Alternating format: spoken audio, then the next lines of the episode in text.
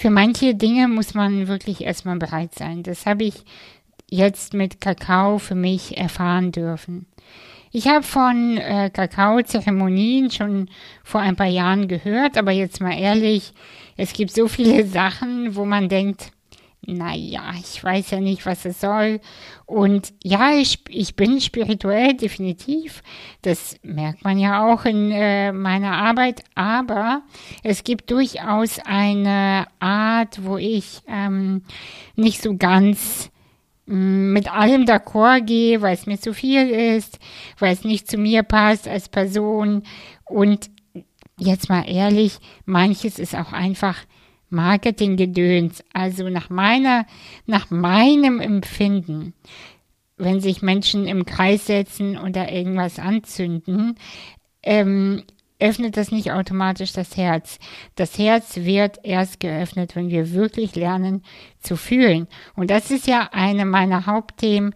Fühlen, fühlen, fühlen. Ohne Gefühle keine Transformation. Und ich muss ein bisschen zugeben, bei Kakao habe ich auch ein bisschen gedacht, naja, das weiß ich nicht. Kaffee macht's halt auch. Und ich wurde wirklich eines Besseren belehrt. Ähm, Mishas Kakao, das ist mein Gesprächspartner, auch heute in diesem Podcast, der wurde mir von einer tollen Frau empfohlen. Ich war skeptisch, ich glaubte nicht, dass Mama Kakao mein Tool ist, weder für mich selbst noch für meine Arbeit mit anderen Menschen. Aber wie gut, dass ich eines Besseren belehrt wurde. Kurz gesagt, es war echt genial. In diesem Gespräch lerne ich Misha als Menschen und auch als Unternehmer kennen. Wir sprechen über seinen Weg zum Kakao, seine Vision, die Welt zu verändern, die Herzen zu öffnen und eine Welt zu kreieren, wo wir uns ohne Filter wie Alkohol, Drogen und Projektion unserer eigenen Wunden auf den anderen begegnen und uns selbst immer besser kennenlernen.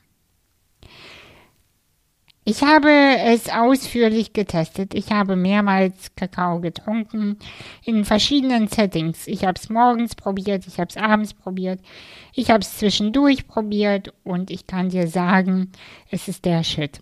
Ich empfehle meiner Community niemals etwas, das ich nicht selbst ausprobiert habe und wovon ich nicht mindestens zu 100% überzeugt bin. Deshalb möchte ich euch auch hier unbedingt den Kakao von Misha empfehlen. Für euch gibt es sogar einen Code, der in den Show Notes steht. Und lass dich sanft von Mama Kakao tragen, umarmen und wärmen. wenn du möchtest, es muss nicht so sein, aber wenn du es möchtest und es sich für dich stimmig anfühlt, kannst du den Kakao etwa 20 bis 30 Minuten vor der transformativen Atemsession, der Link ist auch in den Show Notes, trinken und eine noch tiefere, angenehmere Trance erleben. Denn Kakao unterstützt uns, noch tiefer zu fühlen, uns noch tiefer hineinzubegeben und unsere Herzen ganz, ganz weit zu öffnen. Was du aber auch machen kannst, das mache ich auch öfter, ist den Kakao zu trinken, zu genießen. Bitte informier dich vorher, wie man es genau zubereitet und was es dabei zu äh, beachten gibt. Und ähm, dann einfach sich hinzusetzen und deine eigenen Ideen aufzuschreiben. Das ist für mich ein Kreativitätstool, ein Gefühlstool und ein lebensbejahendes Tool. Ich liebe es sehr. Misha, vielen Dank für deine tolle Arbeit, für unsere schöne Begegnung. Ich hoffe sehr, dass wir mal zusammen etwas Schönes starten, etwas zusammen kreieren. Und dir, lieber Mensch, wünsche ich jetzt ganz viel Spaß beim Hören und später vielleicht beim Genießen von Kakao. Und ich würde mich freuen, wenn du mir schreibst oder auch Mischa schreibst, wie es dir gefallen hat und was der Kakao mit dir gemacht hat.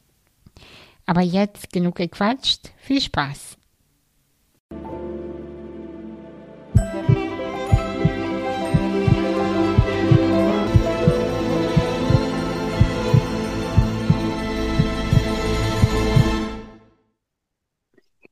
Ja, hallo Misha nochmal. Ich freue mich sehr, dass du Hm. heute mein Gast bist.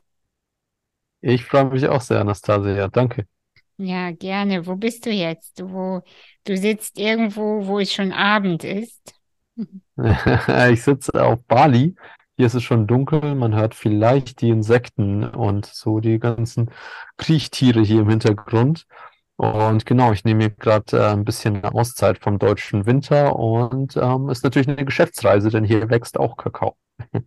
Ah ja, schön. Ja, du bist ja der sogenannte Kakao-Mischer. Ich fand äh, die Kombination aus ähm, deinem Namen und dem Kakao äh, so irgendwie interessant und generell finde ich dein, deine Vision so super und darüber würde ich mich auch gerne mit dir unterhalten. Aber vielleicht magst du erstmal Hm. so ein bisschen, äh, ich weiß ja selber so ziemlich gar nicht, wer du bist. Ähm, Hm. bin durch, durch einen schönen Zufall auf dich gekommen und deine Produkte und ähm, ja, erzähl doch mal ein bisschen, wer du bist. So die, die klassischen Fakten, weißt du? Wie alt bist du? Woher Hm. kommst du? Was machst du? Was ist mein Lieblingsessen? Ähm, Genau, ja, was ja, ist dein also. Lieblingsessen? Ich bin äh, 30 Jahre alt geworden im September, äh, bin in der Ukraine geboren, bin mit meinen Eltern, als ich sechs war, nach Deutschland gekommen, bin in Deutschland aufgewachsen, habe eine ähm, ja, gute Integration genossen in Deutschland, in einer kleinen Stadt in Würzburg, habe mich dann aufgemacht äh, äh, nach Berlin und nach Stuttgart, paar Großstädte erkundet und irgendwann dann auch noch was studiert, weil ich dachte, man muss doch irgendwas studieren. Und als ich dann fertig war, war ich ein bisschen enttäuscht und dachte so, ähm, ja, was ich jetzt für den Rest meines Lebens arbeiten, das ist mir noch zu früh. Ich muss noch irgendwie was machen, was cool ist, ähm, Reisen oder so, dachte ich. Und dann, äh, ich hatte zufälligerweise einen, einen Freund aus Brasilien, mit dem hatte ich zusammen gewohnt und dann dachte ich, hey, ich reise doch einfach mal dahin, wo der herkommt.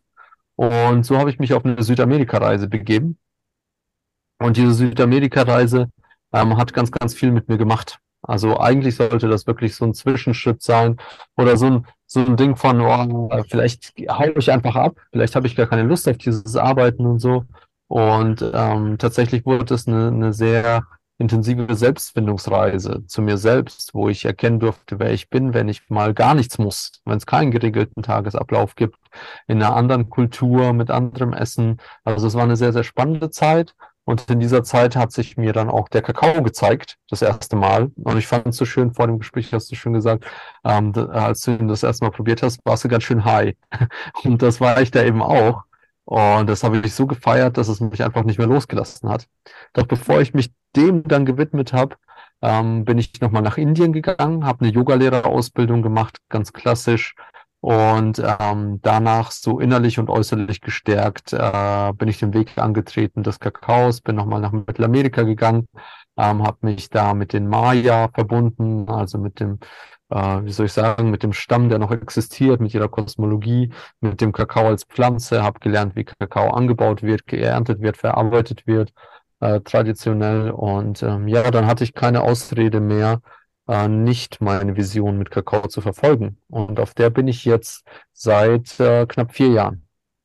Wow, ja, richtig cool. Hm. Meinst du, ähm, glaubst du, dass du von der Pflanze ausgesucht wurdest? Hm, das ist eine schöne Frage. Und ich habe immer wieder Momente, wo das ganz klar für mich spürbar wird, dass das Mhm. so ist. Allerdings habe ich nicht das Gefühl im Alltag. Im Alltag lenkt mich eher so mein Ich weiß nicht, ob es äh, mein Ego ist oder mein, äh, meine Ich-Identifikation, wer ich glaube zu sein und was ich denke, was äh, gut wäre zu tun. Also davon bin ich hauptsächlich gelenkt. Aber ab und zu habe ich dann Momente in der Meditation oder, ähm, wie soll ich sagen, wenn ich äh, vielleicht äh, hier so Breathwork mache oder in den tiefen Bewusstseinszustand gelange, manchmal auch mit anderen Pflanzen oder Substanzen, dann äh, kommt wieder zu mir dass äh, ich das Gefühl habe, okay, ich bin an der genau richtigen Stelle, um das zu tun, was ich tue. Kennst du vielleicht auch, ne? Ja, So, voll. so es, es, es gibt dieses Zitat, ähm, Gott oder das Universum hat genau den Punkt, an dem du gerade bist, für dich mit einem roten Kreis umkringelt. Also, und das, das Gefühl kriege ich dann, ist aber jetzt nicht mein Alltagszustand, dass ich durch die Welt wandere und sage, ich bin der Auserwählte, um mit Kakao die Welt zu retten. Warum eigentlich nicht? Das ist eine gute Frage. Vielleicht ja. bewege ich mich auf diesen, ja, vielleicht bewege ich mich auf diesen Punkt zu. Ähm, und es ist auch tief in meinem Bewusstsein verankert, dass es so ist.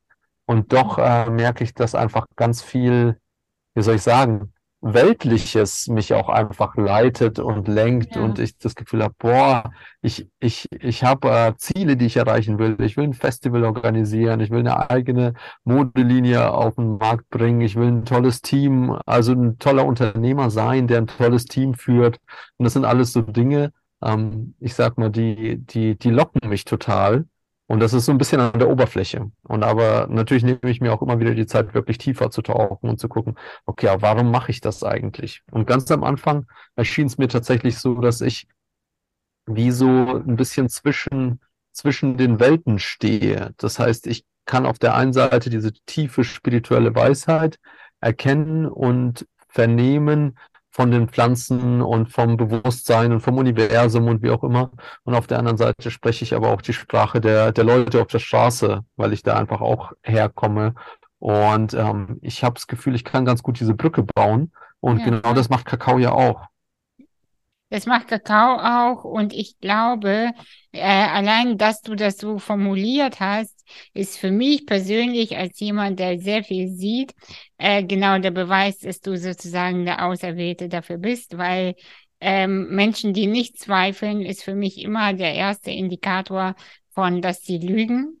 Also das ist wirklich so, mhm. wenn jemand ganz safe ist, dann lügen die. Das, das fühle ich äh, mal so. Das ist meine persönliche Überzeugung. Menschen, die zweifeln und sich vorsichtig als eine Brücke bezeichnen, die sind immer, das sind die Top-Leute. Das ist nur so am Rande. Ist mal, das Danke. ist wirklich, wirklich meine, meine Erfahrung ähm, bis, bis hierher. Und ähm, Weißt du, ich frage mich einfach immer wieder im Leben, ähm, warum ein bestimmte Sachen anziehen und wie sie auch einen anziehen. Ja, also dass man ja. irgendwie durch Zufall, keine Ahnung, den und den kennenlernt, durch Zufall da und da hinfliegt oder fährt, da und äh, durch Zufall in einem Restaurant sitzt, durch Zufall, durch Zufall, durch Zufall und dann bist du auf einmal ein neuer Mensch. Und das finde ich halt mhm. richtig magisch, weißt du, an, an dem Dasein und ja, diese menschlichen Sachen, von denen du gesprochen hast, die kenne ich auf jeden Fall auch. Also so, keine Ahnung, Struggeln und Technik und Website und weißt du ja, wie das hm. läuft. Aber am Ende des Tages ist es alles scheißegal. Das ist wahr. Es ist alles scheißegal. Und äh, du hast eben vorhin von deinen Visionen schon ein bisschen erzählt. Ähm, was treibt dich genau an? Also was ist so dein, dein Warum? Hm. Hast du ein Warum? Um, ich habe tatsächlich viele Warums. Ähm, mhm. Ich suche mal so das für mich bedeutendste aus und dafür hole ich ganz gern aus.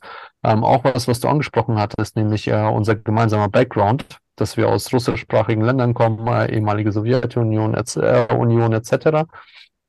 Und ähm, dadurch kommt es eben, äh, dass ich auch wirklich in einer ukrainischen Familie groß geworden bin, mit ukrainischen Bräuchen oder östlichen Bräuchen und da ist äh, früher und zum Teil immer noch einfach ganz viel Alkohol geflossen. Ähm, zum Teil Wodka, zum Teil Bier.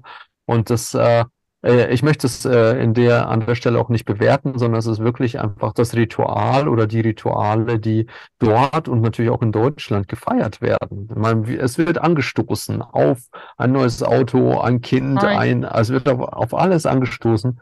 Und ähm, es wird äh, ein Stück weit auch verherrlicht. Ne? Wie du trinkst nicht. So, das, das ist doch, das ist doch unser Brauch. Der, jetzt yeah. stoß doch mal mit an. Hat dazu geführt, dass ich als kleiner, kleiner Knopfer sogar die, die Wodka-Kurzen an die Nase gestupst bekommen habe. Mm. So scherzweise, so als ob der Kleine mit anstößt.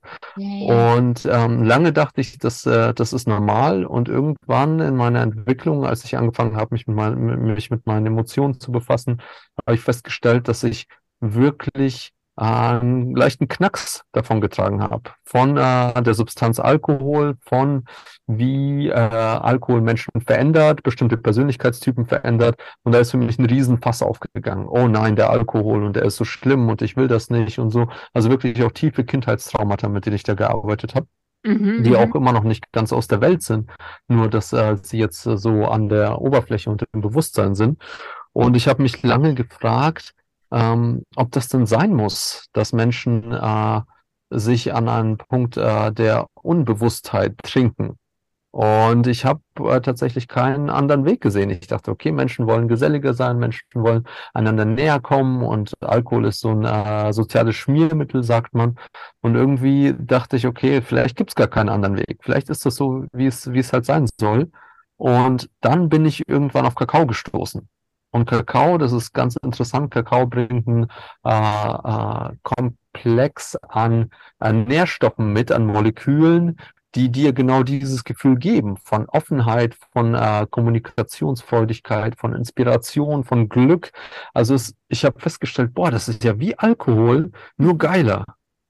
Und dann habe ich mir vorgestellt, wie es wohl wäre, wenn ähm, die großen Versammlungen im Alkohol, die Festzelte und all das, wo wirklich exzessiver Alkoholkonsum betrieben wird, was wohl wäre, wenn diese Festzelte gefüllt werden würden mit Menschen, die ähm, Kakao trinken und sich ganz bewusst miteinander verhalten und Emotionen fließen lassen und gemeinsam mhm. singen und tanzen und lachen.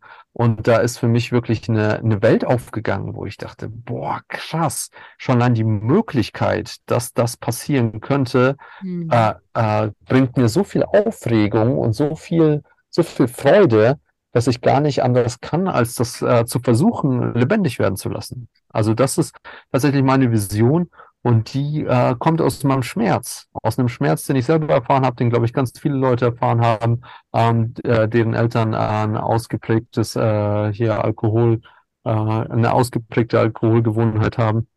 Und ähm, es ist ein neuer Weg, merke ich. Für ganz, ganz viele Menschen ist das ein neuer mhm. Weg, wie es vielleicht für dich auch war, wie es für ganz viele Menschen ist, die unseren Kakao trinken, die uns schreiben, boah, krass, dieser, dieser Kakao hat mir einen neuen Weg gezeigt, wie ich zu mir selber sein kann, zu, zu anderen sein kann. Und deswegen ist meine Vision wirklich, diesen neuen Weg äh, den Menschen zu schenken. Und das mhm. ist ja das mhm. Spannende. Wir wissen nicht, wohin dieser Weg führt. Und ich will auch gar nicht sagen, okay, so sieht die neue Welt dann aus, die fünfte Dimension und blablabla, was man halt so alles im Spirituellen sagt. Sondern nee, wir, wir gehen gerade neue Wege und ich finde es total spannend, mehr und mehr Menschen dazu zu ermächtigen, diese Wege zu gehen und ihnen so eine kleine, kleine Starthilfe zu geben mit Kakao. Ja, und ich glaube generell, der Wandel passiert ja auch äh, meistens aus dem Schmerz heraus und deshalb ähm, also ich hatte, ich hatte zum Beispiel nie ein Alkoholthema, weil äh, mein Vater ist, ähm, mein Vater ist so gläubig, dass er es eher verboten hat alles. Also ich hm. hatte quasi genau das Gegenteil, weißt du? Und als ich mhm. äh, von zu Hause ausgezogen bin, das äh, habe ich auch noch nie öffentlich erzählt, aber äh, ich glaube, er hört sowieso meinen Podcast nicht. Also ist auch egal. Ich habe ich habe mir erstmal äh, eine Packung Zigaretten gekauft und äh, habe äh, eine Sixpack Bier äh, an einem Abend getrunken und eine Packung Zigaretten geraucht aber einfach nur, weil ich das nicht durfte, weißt du? Also ich ah. habe genau das Gegenteil äh, als Thema gehabt. Und trotzdem kann ich dir aber auch sagen, je bewusster und offener man wird und äh, sich öffnet für das Neue, äh, dann kannst du gar nicht mehr zurück. Also du kannst gar nicht mehr unbewusst agieren. Du kannst nicht mehr unbewusst konsumieren. Ähm, Alkohol ist Dreck, das ist nicht schön zu reden und äh, das stumpft ab, äh, das macht Menschen unbewusst und äh, die Emotionen werden blockiert. Auch wenn man erstmal das mhm. Gefühl hat, Gefühl hat, dass das Herz sich öffnet, ja, auf der energetischen Ebene öffnet das ja gar nichts. Ne? Nee. Und die Nachwirkung ist, glaube ich, das, was genau. äh, mir persönlich am meisten äh, wie soll ich sagen, zu schaffen gemacht hat, nämlich jetzt äh, im Fall meiner Eltern, die zu erleben in so einer Überschwänglichkeit und in so einer Offenheit und so viel Liebe, die da auf einmal war, wie du sagst, so das Herz öffnet sich, aber nur in Anführungszeichen. Und am nächsten Tag ist auf einmal Hölle, so äh, und ich als Kind habe das natürlich überhaupt nicht verstanden, was passiert hier, wie kann es sein, dass meine Eltern mich an einem Tag so sehr lieben und gefühlt alles, was verboten war, ist auf einmal erlaubt? Und am nächsten Tag äh, gibt es eine Tracht Prügel so. Und das hat das hat echt was mit mir gemacht und hat mich auch äh, ein Stück weit glaube ich, dazu geschult, sehr, sehr achtsam zu sein mit dem Zustand äh, von anderen Menschen. Also ich merke total schnell, äh, wie, also ob ich jemand anders vertrauen kann, wie zurechnungsfähig ist jemand. Und deswegen hatte ich, hatte ich auch total äh, lange ein Vertrauensthema mit Menschen, die alkoholisiert sind. Dass mhm. ich wirklich das Gefühl habe, okay, dem kann ich nicht vertrauen, das geht nicht, dass da irgendwas in mir springt an und sagt, nee, stopp, Gefahr. Mhm. mhm.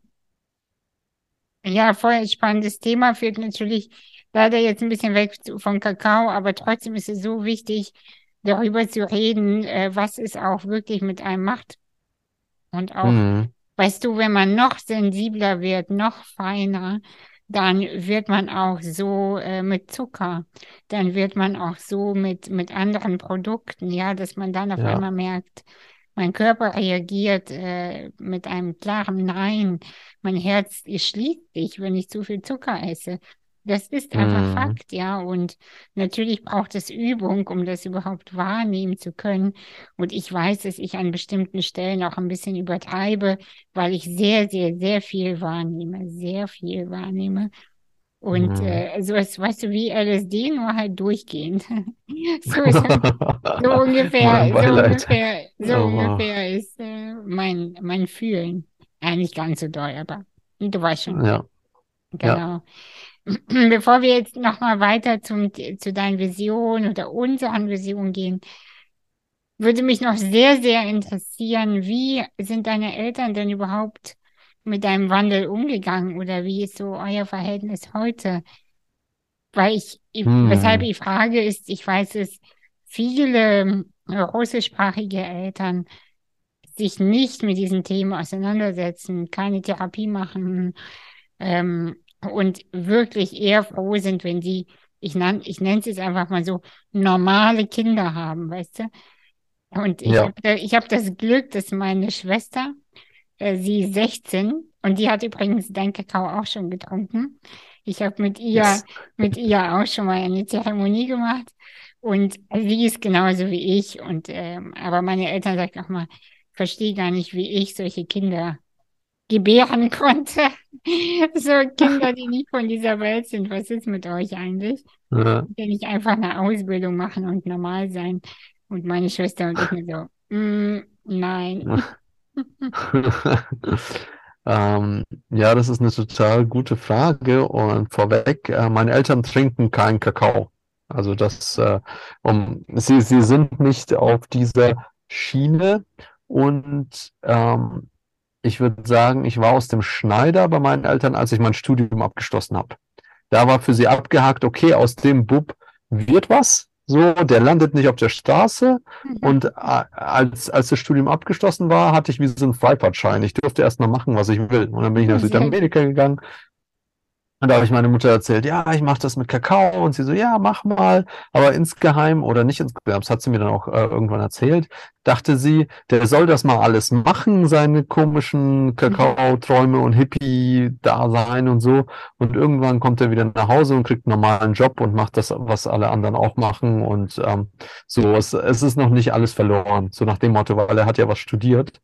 Und ähm, zum Glück habe ich auch Eltern, die wirklich äh, Unternehmer sind, also die sowohl in der Ukraine damals auch als in Deutschland ähm, einfach immer machen waren, irgendwelche Sachen immer parallel laufen hatten und zu ihrer Arbeit, die sie so gemacht haben, immer noch irgendwelche Ideen hatten, wie sie Geld verdienen konnten. Und als ich dann gesagt habe, ich starte jetzt ein Unternehmen, waren sie, oh, das ist gut, du verdienst Geld. Ah ja. Mhm. Und und am Anfang habe ich halt erstmal kein Geld verdient, wie das mit Startups so ist.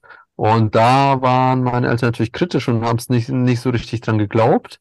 Und jetzt, wo das Ganze wirklich gut angelaufen ist und wo das Ganze, wie soll ich sagen, ähm, Ruhm von außen einbringt. Das ist zum Beispiel meinem Vater total wichtig, dass andere gut finden, was ich Ja, mache. ja, ja, Also er, er bildet, er bildet sich seine Meinung daraus, was andere über mich sagen. Und das ist vielleicht auch so ein bisschen ein Ding aus dem Osten damals. Wenn, wenn es Ansehen genießt, dann ist es gut. Und jetzt, wo das ganze Ansehen genießt und Geld bringt, da sind meine Eltern total auf meiner Seite und finden das total gut, obwohl sie nicht ganz verstehen, was das alles soll. Ja, okay. Okay.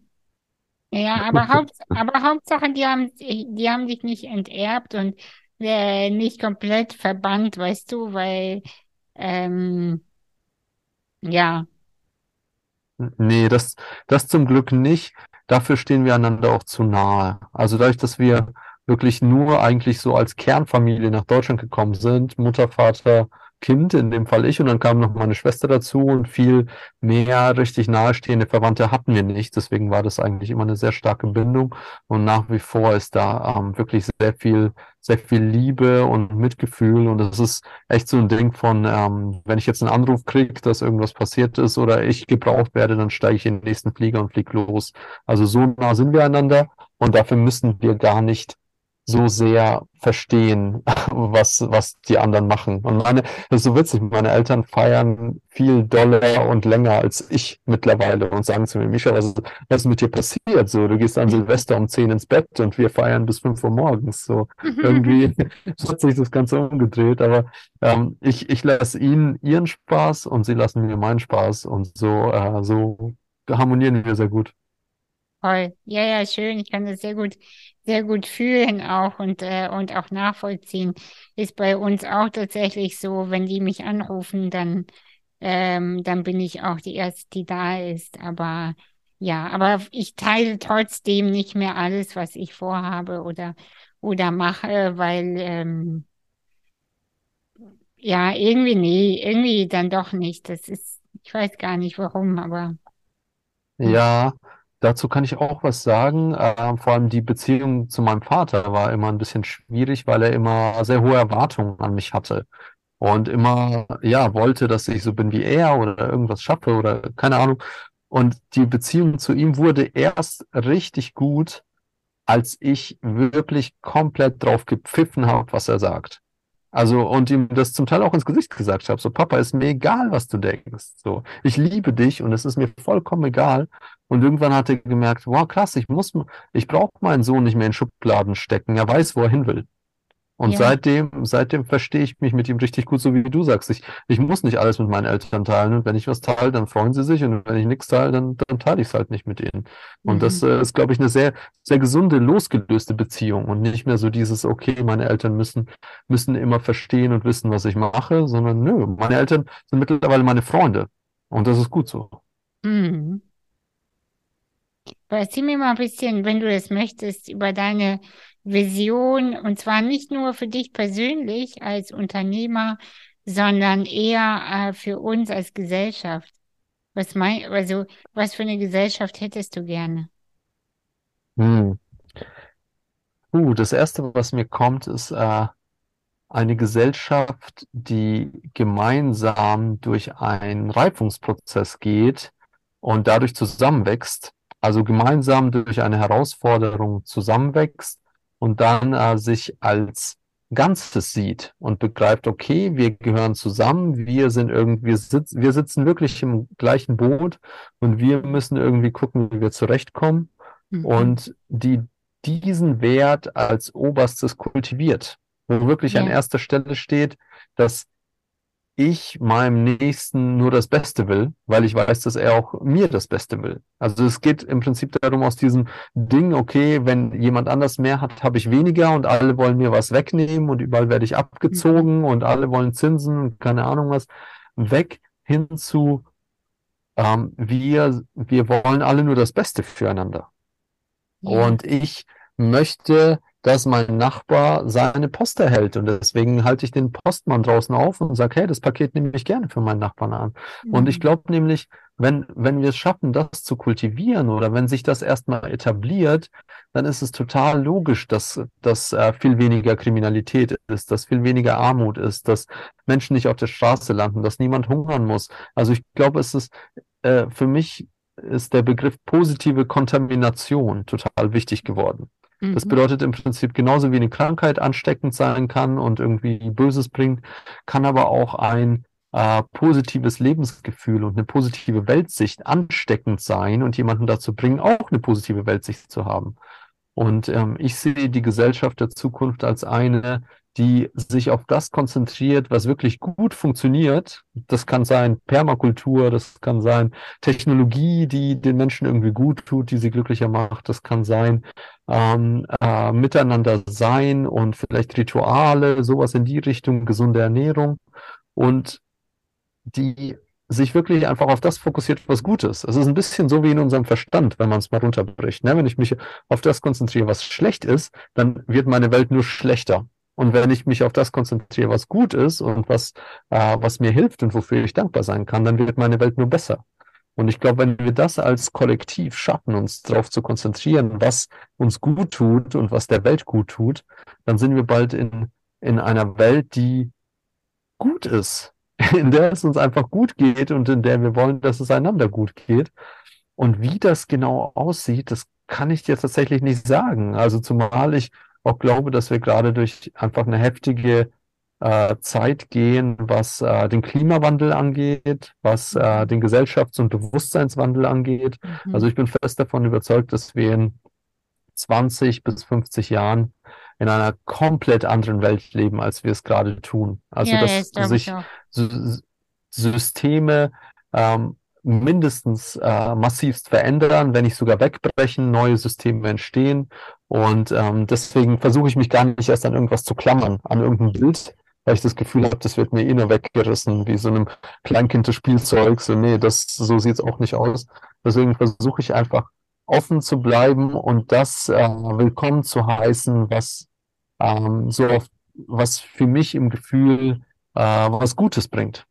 Und das kann Technologie sein, das kann Ernährungskonzepte sein, das ist Kakao für mich gewesen, das können auch andere Substanzen sein, wie zum Beispiel Ayahuasca oder äh, Psilocybin oder sowas. Ähm, und ähm, äh, auch alle Gesellschaftskonzepte, sage ich mal. Jetzt zum Beispiel im, im äh, April gehe ich äh, zu den Yavanava nach äh, Brasilien, um äh, zu erfahren, wie es ist, äh, in Stamm zu leben. Also es ist einer der letzten funktionierenden und einer der größten Stämme, die noch als Ja. Stamm funktionieren und sich als Einheit sehen im Urwald und ihre Unabhängigkeit dort bekommen haben und ganz tief verbunden sind mit ihren Pflanzen, mit ihren Ritualen. Und da möchte ich äh, wirklich tief eintauchen in was es bedeutet, als Stamm zu leben und nicht als Gesellschaft. Ne? Gesellig. Man ist gesellig mit jemandem, den man nicht so gut kennt, aber ähm, er sitzt halt neben einem, ist man gesellig. Aber was ist es denn als Gemeinschaft, als wirklich als Tribe, als Stamm zu leben? Also das, das interessiert mich und da möchte ich so ein bisschen den Fokus hinlenken. Mhm. Das finde ich sowieso ganz spannend, äh, diese Ideen von, äh, wie wir in Zukunft auch zusammen leben und auch Beziehungen gestalten, äh, wie wir äh, dann äh, auch das Geld verwalten, das eigene Geld und dass das eigentlich alles in Richtung äh, Dezentralität geht. Ich habe ähm, vor ein paar Tagen ähm, ein Gespräch gehabt mit Robert Gladitz. Ich weiß nicht, ob du ihn Mm. kennst. Mhm. Genau, Nicht den hatte ich. aber ja. Gen genau, den hatte ich auch in meinem Podcast und ähm, da haben wir auch darüber gesprochen, dieses äh, dezentrale Lebensräume gestalten auch, ja, also dass nicht jeder, weißt du, so wie ich jetzt in Hamburg in meinen quasi vier Wänden sitze äh, und ähm, den Kontakt, weiß ich nicht, über das Internet oder auch vereinzelt auch in Hamburg äh, mit anderen suche, sondern wie ist es eigentlich, wenn wir gemeinsam irgendwo leben, ja? Wie würden wir dann Ja. miteinander connecten, wenn wir solche Gespräche morgens und abends hätten, ja? Und dazwischen passiert die innere Transformation oder die Arbeit oder wie auch immer. Und abends tauschen wir Mhm. uns regelmäßig darüber aus. Wie läuft dein Unternehmen? Wie läuft mein Unternehmen? Wie können wir unsere Unternehmen zusammen kooperieren? Also dieses Netzwerk-Ding auch, ja. Also es ist voll Ja. spannend, ja. Mhm.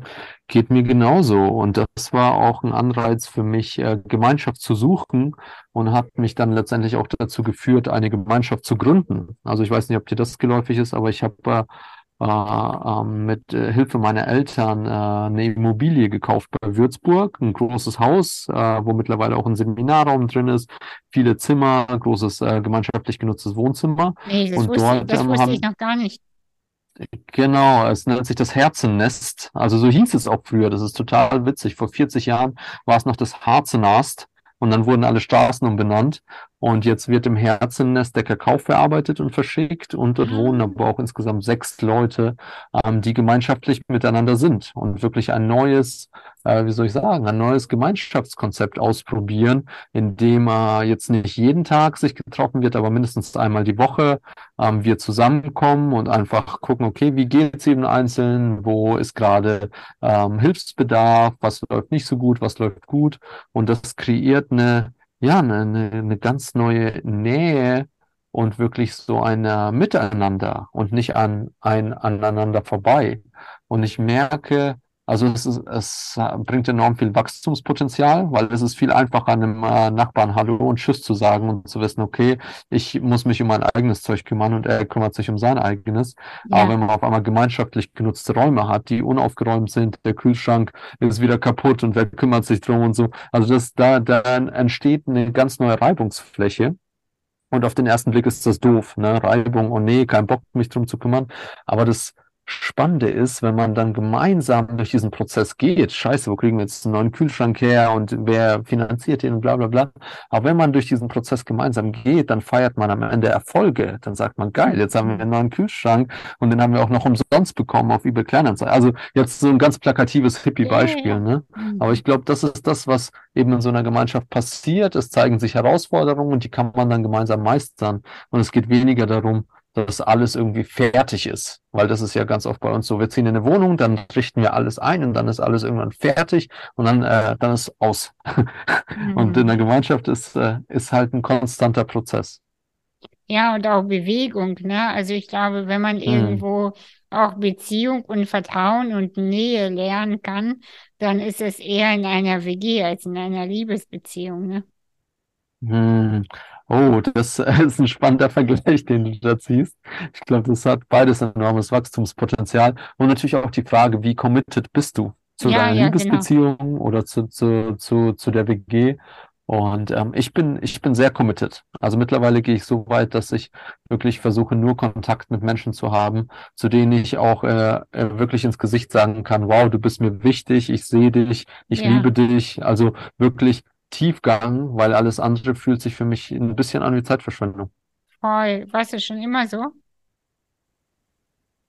Ähm, ich war schon immer so, dass ich versucht habe, aus menschlichen Beziehungen irgendwie was Besonderes zu ziehen. Mhm. Und wenn es bedeutet hat, dass ich mich selber in den Vordergrund gestellt habe und gesagt habe, guck mal, was ich kann, oder schau mal, oder Späße gemacht habe und Leute zum Lachen gebracht habe, es war mir immer wichtig, so im Miteinander, dass es irgendwie besonders ist, dass es knistert, dass es lustig ist.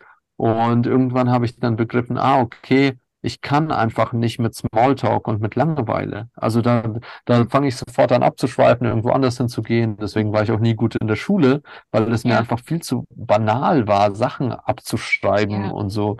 Und deswegen würde ich sagen, ja, ich war schon immer so. Und seitdem ich mir darüber bewusst bin, kann ich das auch wirklich in die Tiefe lenken und muss nicht die ganze Zeit irgendwelche dummen Späße machen, was ich aber auch gern mache.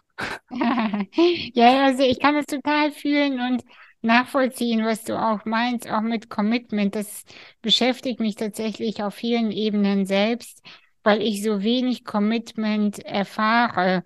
Also sei es im beruflichen, sei es äh, in anderen Beziehungen. Weißt du, so auch dieses immer per WhatsApp oder so. Ich habe ich hab nicht mal WhatsApp, aber irgendwo kurz Hm, absagen, ja, sorry, komm doch nicht, äh, oder es passt mir nicht. Also weißt du, was ich meine? Und hm, deswegen äh, ist ein Teil in mir schon immer darauf eingestellt, dass mein Gegenüber ähm, nicht committed ist. Weißt du, was ich meine? hm, mhm, Und, und das, äh, und das finde ich traurig ein bisschen, ja, dass ich diese Erfahrung immer wieder mache. Und gleichzeitig mhm, frage ich mich, äh, ob das so ist, weil ein Teil in mir immer damit rechnet. Deswegen wird das bestätigt ob ich einfach hm, damit aufhören soll oder eher, ob das meine Erfahrung ist und deswegen schütze ich mich. Also verstehst du, was ich sagen möchte? Also ja, die, ich verstehe. Ja, also das ist also immer dieses, so alles so sprunghaft und äh, du weißt nicht genau, wenn du Leute einlädst, wer kommt und wer nicht. Und also das ist hm. so ein bisschen immer ähm, schwierig. Ja, so ein bisschen seltsam auch einfach. Einfach seltsam. Ja, also weil ich bin auch sehr committed, genau ja, wie du gesagt hast. Ja. Wenn ich einen Termin habe, manchmal komme ich auch zu spät oder was. Aber ich habe so ein inneres Gefühl in mir von, da muss ich jetzt hin. Ich habe ich es versprochen. Und ja, ähm, ja. Ja, aber die wenigsten haben das, genau. Ja, ich glaube, das ist vielleicht auch so ein bisschen Großstadtsyndrom. Also das habe ich in der Großstadt enorm wahrgenommen, dass da einfach so viel gleichzeitig passiert und gefühlt ist alles so wichtig. Dann ist da noch dieses krasse Konzert und dieser Vortrag und dieses Interview und dann und dann äh, passiert es einfach sehr schnell, dass so Rangfolgen entstehen und dann wird hin und her geschoben. Oh nee, das ist wichtiger, das ist wichtiger. Ja. Und ich ich merke, also ich, ich, ich wohne nicht in der Großstadt. Vielleicht fängt es damit an, ne, dass da, dass dadurch irgendwie so ein weniger, weniger Dichte an Menschen besteht mhm. und das, das dadurch vielleicht nicht entsteht. Und was äh, ich persönlich auch sehr gerne mache, ist wirklich jedem Menschen auch die Chance zu geben, sich zu committen. Also jetzt auch vor allem auch in meinem Unternehmen zu sagen, hey, ja klar, du darfst gerne mithelfen, du darfst das gerne tun. Und ich öffne für dich den Raum, tiefer reinzugehen, ah, mir wirklich ja. zu zeigen, wie committed du bist, mehr Geld zu verdienen, mehr mhm. Aufgaben zu übernehmen. Also wirklich auch bewusst zu sagen, hey, ähm, danke für das, was du tust und ähm, ich, äh, ich, äh, also ich, ich bin, ich bin bereit für dein Commitment, wenn du es bist das vielleicht auch mal auszusprechen. Und zum Beispiel habe ich einen Mitarbeiter, ähm, der hat mich nach einer Gehaltserhöhung gefragt und da habe ich gesagt, hey du, ähm, kannst du, kannst du haben, aber tatsächlich fühle ich das nicht, weil ich dein Commitment nicht fühle, weil ich nicht das Gefühl habe, du, du kannst sagen, dass du in einem Monat überhaupt noch dabei bist und dann soll ich jetzt dein Gehalt erhöhen. Also es wirklich auch auf den Tisch zu bringen, vielleicht ja, in deinem ja. Fall zu sagen, okay, jetzt, jetzt sagst du wieder ab, so, das, das lässt mich so und so fühlen und ich weiß nicht, ob ich das nächste Mal noch Bock hätte auf eine Verabredung mit dir. Also mhm. diese Gefühle auf den Tisch zu klatschen, das ist, glaube ich, auch nochmal echt äh, eine, eine spannende Sache, die, glaube ich, zu ganz viel Reibung und vielleicht sogar Konfrontation führen kann. Total. Und äh, da sprichst du was total Wichtiges an. Das ist diese Ruhe in die, in der Führung, ne? Diese ganz, mm. ganz geerdete Führung, sei es mit, mit Mitarbeiterinnen oder aber auch ähm, ja, in, in allen Bereichen des Lebens, ne, zu, zu formulieren, mm. äh, was man selber braucht und committed sein mit der eigenen Intuition. Das ist nämlich auch ein, mm. ein Ding. Ja, total. Und die, ich meine, die geht einem ja auch immer mal wieder flöten. Ne? Ja. Weil es gibt ja so viel, so viel, was man machen kann und so viel Ablenkung. Und trotzdem ist sie immer da. Ja, genau. Was sind deine Tools, um dich zu erden? Meine Tools, um mich zu erden. Atmung ist sehr, sehr wichtig. Also ähm, Beste ich Antwort. ja, ja, ich mache jeden Morgen eine Atemmeditation, wo ich so 10 bis 20 Minuten wirklich intensiv atme, entweder so Wim Hof oder okay. so, ähm, so Box Breathing, so vier Sekunden ein, vier Sekunden aus. Ähm, das hilft mir ungemein. Äh, meine Yoga-Praxis hilft mir auch, ähm, vor allem in mhm. den Körper zu kommen, also wirklich äh, mich selber wieder zu spüren und so ein bisschen aus dem Gedankenkarussell auszusteigen. Mhm. Ähm, was ich in letzter Zeit auch wieder für mich entdeckt habe, ist äh, Rape. Das ist so eine Dschungelmedizin, bläst man sich in die Nase, ziemlich ah, intensiv, wenn man es noch nie gemacht hat. Also ziemlich heftiges Zeug, nenne ich es mal, ist ja. aber ähm, ja seit Jahr, Jahrtausenden erprobt und so. Ähm, äh, das ist auch ein enormer das ist wie eine energetische Backpfeife, die dich einfach so bumm wieder zurück auf den Boden holt, ist auch sehr unangenehm ähm, und ähm, damit auch sehr effektiv. Mhm. Und ähm, tatsächlich merke ich auch, dass äh, für mich oft Gespräche wie dieses hier sehr erdend sind. Also wirklich mhm. mit einem Menschen mich zusammenzusetzen und über tiefgehende Sachen zu reden und einfach ähm, ja so in, in Kommunikation zu sein weil ich merke, da, da äh, durch deine Fragen werde ich jetzt irgendwie so rückbesinnt auf, was ist mir wirklich wichtig und was ist meine Ja, Vision. Und das, das, das holt mich immer total auf den Boden zurück von äh, dem, was ich vielleicht gerade noch gemacht habe, die tausend To-Dos, die ich noch zu erledigen hatte, ist auf einmal alles so weg. Und auf einmal bin ich einfach hier und mit ja. dem, wer ich bin und wer ich sein möchte. Das ist sehr, sehr schön. Mhm. Was mich auch äh, sehr oft, oft erdet, ist tatsächlich, und das hört sich vielleicht ein bisschen banal an, mein Handy ausmachen. Weil wenn das Hm. permanent irgendwas ist immer und das Ausmachen und wirklich, äh, wenn es hilft, sogar einen Wecker zu stellen, ähm, dann eineinhalb bis zwei Stunden es zu schaffen, nicht aufs Handy zu gucken. So gar nicht. Oh, Gar ja, nicht. Oh wow, ja, fühle ich, fühle ich. Und für mich ist mein Handy tatsächlich sehr zu, ich weiß nicht, wie dieser Wandel sich vollzogen hat, aber es ist eher ein Arbeitsgegenstand geworden. Also Ja, ich würde sagen, ist, ja, also ich, ich verliere mich eigentlich so gut wie nie in irgendeinem Scrollen oder sowas, sondern es ist, wenn ich mein Handy anmache, ist es wie eine To-Do-Liste, so eine wandelnde. Und da sind natürlich auch Freunde drauf, mit denen ich Kontakt halte und sowas und äh, Mhm. Telefonanrufe ausmache. Aber hauptsächlich ist es wirklich, ähm, also ich glaube, das hängt auch damit zusammen, vielleicht ähnlich wie bei dir auch, dass mein Business gleichzeitig auch mein Lifestyle ist. Das geht Ja, so ja. total Hand in Hand und dadurch sind die Menschen, mit denen ich kommuniziere, die Businesspartner oder die Mitarbeiter sind auch alles meine Freunde und Menschen, die mir wirklich am Herzen liegen. Und dadurch ist das irgendwie wie, also ich, ich freue mich, ans Handy zu gehen, aber ich freue mich auch, es wegzulegen, weil das für mich dann ein Gefühl gibt von, okay, jetzt bin ich fertig. So, jetzt kann ich Mhm. irgendwas anderes machen, jetzt kann ich was lesen gehen oder was anschauen oder, aber ähm, da stimme ich dir absolut zu. So nach 20, 21 Uhr versuche ich äh, gar, gar nicht mehr das Handy in die Hand zu nehmen. Also Ah, wirklich toll. das, das liegen zu lassen. Ja. Ja, das ist toll. Also Handy ist echt noch meine Schwachstelle, muss ich zugeben. Ähm, wenn ich besonders erschöpft bin, dann, dann starre ich in dieses Ding und denke mir, was genau machst du? Was genau? Also das, das ist wirklich, äh, das ist noch meine Schwachstelle. Da muss ich oder möchte ich auch unbedingt dran arbeiten, weil ähm, es so viel Zeit, so viel Energie für nichts, ne? Ja, Das, ähm, was du probieren könntest, wäre ähm, den Schwarz-Weiß-Modus einzuschalten beim Handy. Beim, beim iPhone gibt es das, ich glaube, bei Android-Handys gibt es das auch. Und wenn mhm. alles schwarz-weiß ist, dann kriegst du immer noch die Information, aber es, es ist nicht mehr so ein krasser Reiz, Es sind nicht mehr so viele bunte Bilder, sondern es ist halt alles so grau und grau. Und dadurch ähm, verliert sich vielleicht auch so ein bisschen der Reiz, das so viel zu nutzen, Ah, weil das ist es ist, es, es ist halt der ultimative Gegenstand. Das ist die Büchse der Pandora, wo alles drin ist.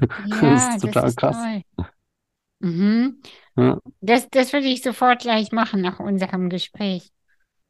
Ja, wir, schön. Sag mir, wie es, wie es funktioniert hat. ja, auf jeden Fall. Äh, Micha, wir sprechen schon seit einer Stunde tatsächlich. Krass. Ja, gibt, gibt es noch etwas, ähm, was äh, du den Menschen, die uns jetzt zuhören, sagen möchtest, teilen möchtest? Oh, da gibt's ganz viel. Ich versuche mich mal auf eine Sache zu beschränken. Und das ist, dass ich glaube, dass in jedem und jeder von uns unheimliches Potenzial schlummert. Ähm, und dass dieses Potenzial genau in dem liegt, was uns zu schaffen macht. Woran wir strugglen oder wo wir sagen, boah, das ist das größte Problem, was ich habe. Und ich glaube, Anastasia, du bist ein hervorragendes Beispiel dafür, wie du das, was, was äh, sicherlich die größte Challenge für dich war, körperlich transformieren kannst für dich und damit andere Menschen motivieren kannst. Und ähnlich bei mir, die größten Schmerzen, alleingelassen worden zu sein und eben äh, Traumata erlitten zu haben, sei es durch Alkohol, durch äh, Eltern, Kind, was, was weiß ich, das zu nehmen und zu sagen, boah, ich habe diesen Schmerz und für mich selber und für die Welt möchte ich diesen Schmerz heilen und möchte der Welt was geben, was diesem Schmerz entgegenwirkt und was Menschen, die einen ähnlichen Schmerz haben, hilft. Mhm. Und dazu möchte ich ähm, jeden, der hier und jede, die hier zuhört, motivieren, einfach wirklich hinzuschauen, was ist mein Schmerz, Und wie könnte ich vielleicht mir selbst und anderen irgendwas geben, was diesen Schmerz lindert? Wie könnte ich diese Welt ein Stückchen besser machen für mich selbst und für andere? Und dann passieren ganz magische Sachen. Und ich glaube, du bist ein hervorragendes Beispiel, ich bin ein tolles Beispiel und da draußen sind so viele andere, Ja. die sich ähm, mit ihrem Schmerz zusammen dem Licht zugewandt haben und dann einfach äh, Berge versetzt haben. Toll. Ich danke dir so sehr. Und also ich habe mir Kakao bestellt, äh, habe ich dir ja schon erzählt in unserem Vorgespräch, ähm, dass ich jetzt äh, eigentlich immer Kakao äh, von dir auch hier habe. Und ähm, eigentlich auch immer meine Freunde jetzt ein bisschen influenze und äh, weißt du, und da ich ja eh immer ein bisschen verrückt bin und war, ähm, öffnen die sich auch äh, dann immer wieder und sagen, na mal gucken, was sie sich wieder ausgedacht hat und sind immer am Ende begeistert, ganz ehrlich. Immer. Und deshalb meine persönliche Einladung habe ich aber auch in dem Trailer schon gesagt, ist auf jeden Fall dein Kakao mal zu probieren und sich nur für die Möglichkeit der Magie zu öffnen. Nur die Möglichkeit. Hm, vielen, vielen Dank. Danke Danke, dir. dass ich hier sein durfte. Und danke für deine tolle Arbeit. Und ich glaube, du hast sogar einen Gutscheincode bei uns, ne? Bist du nicht Botschafterin? Könnte Ich sein. Dann glaube schon, ja in die dass, Shownotes äh, packen. ja, genau, das werde ich auf jeden Fall und erwähne das dann auch nochmal im, im, äh, in dem Trailer. Genau. Fantastisch. Ja, vielen, vielen Dank. Danke, Micha.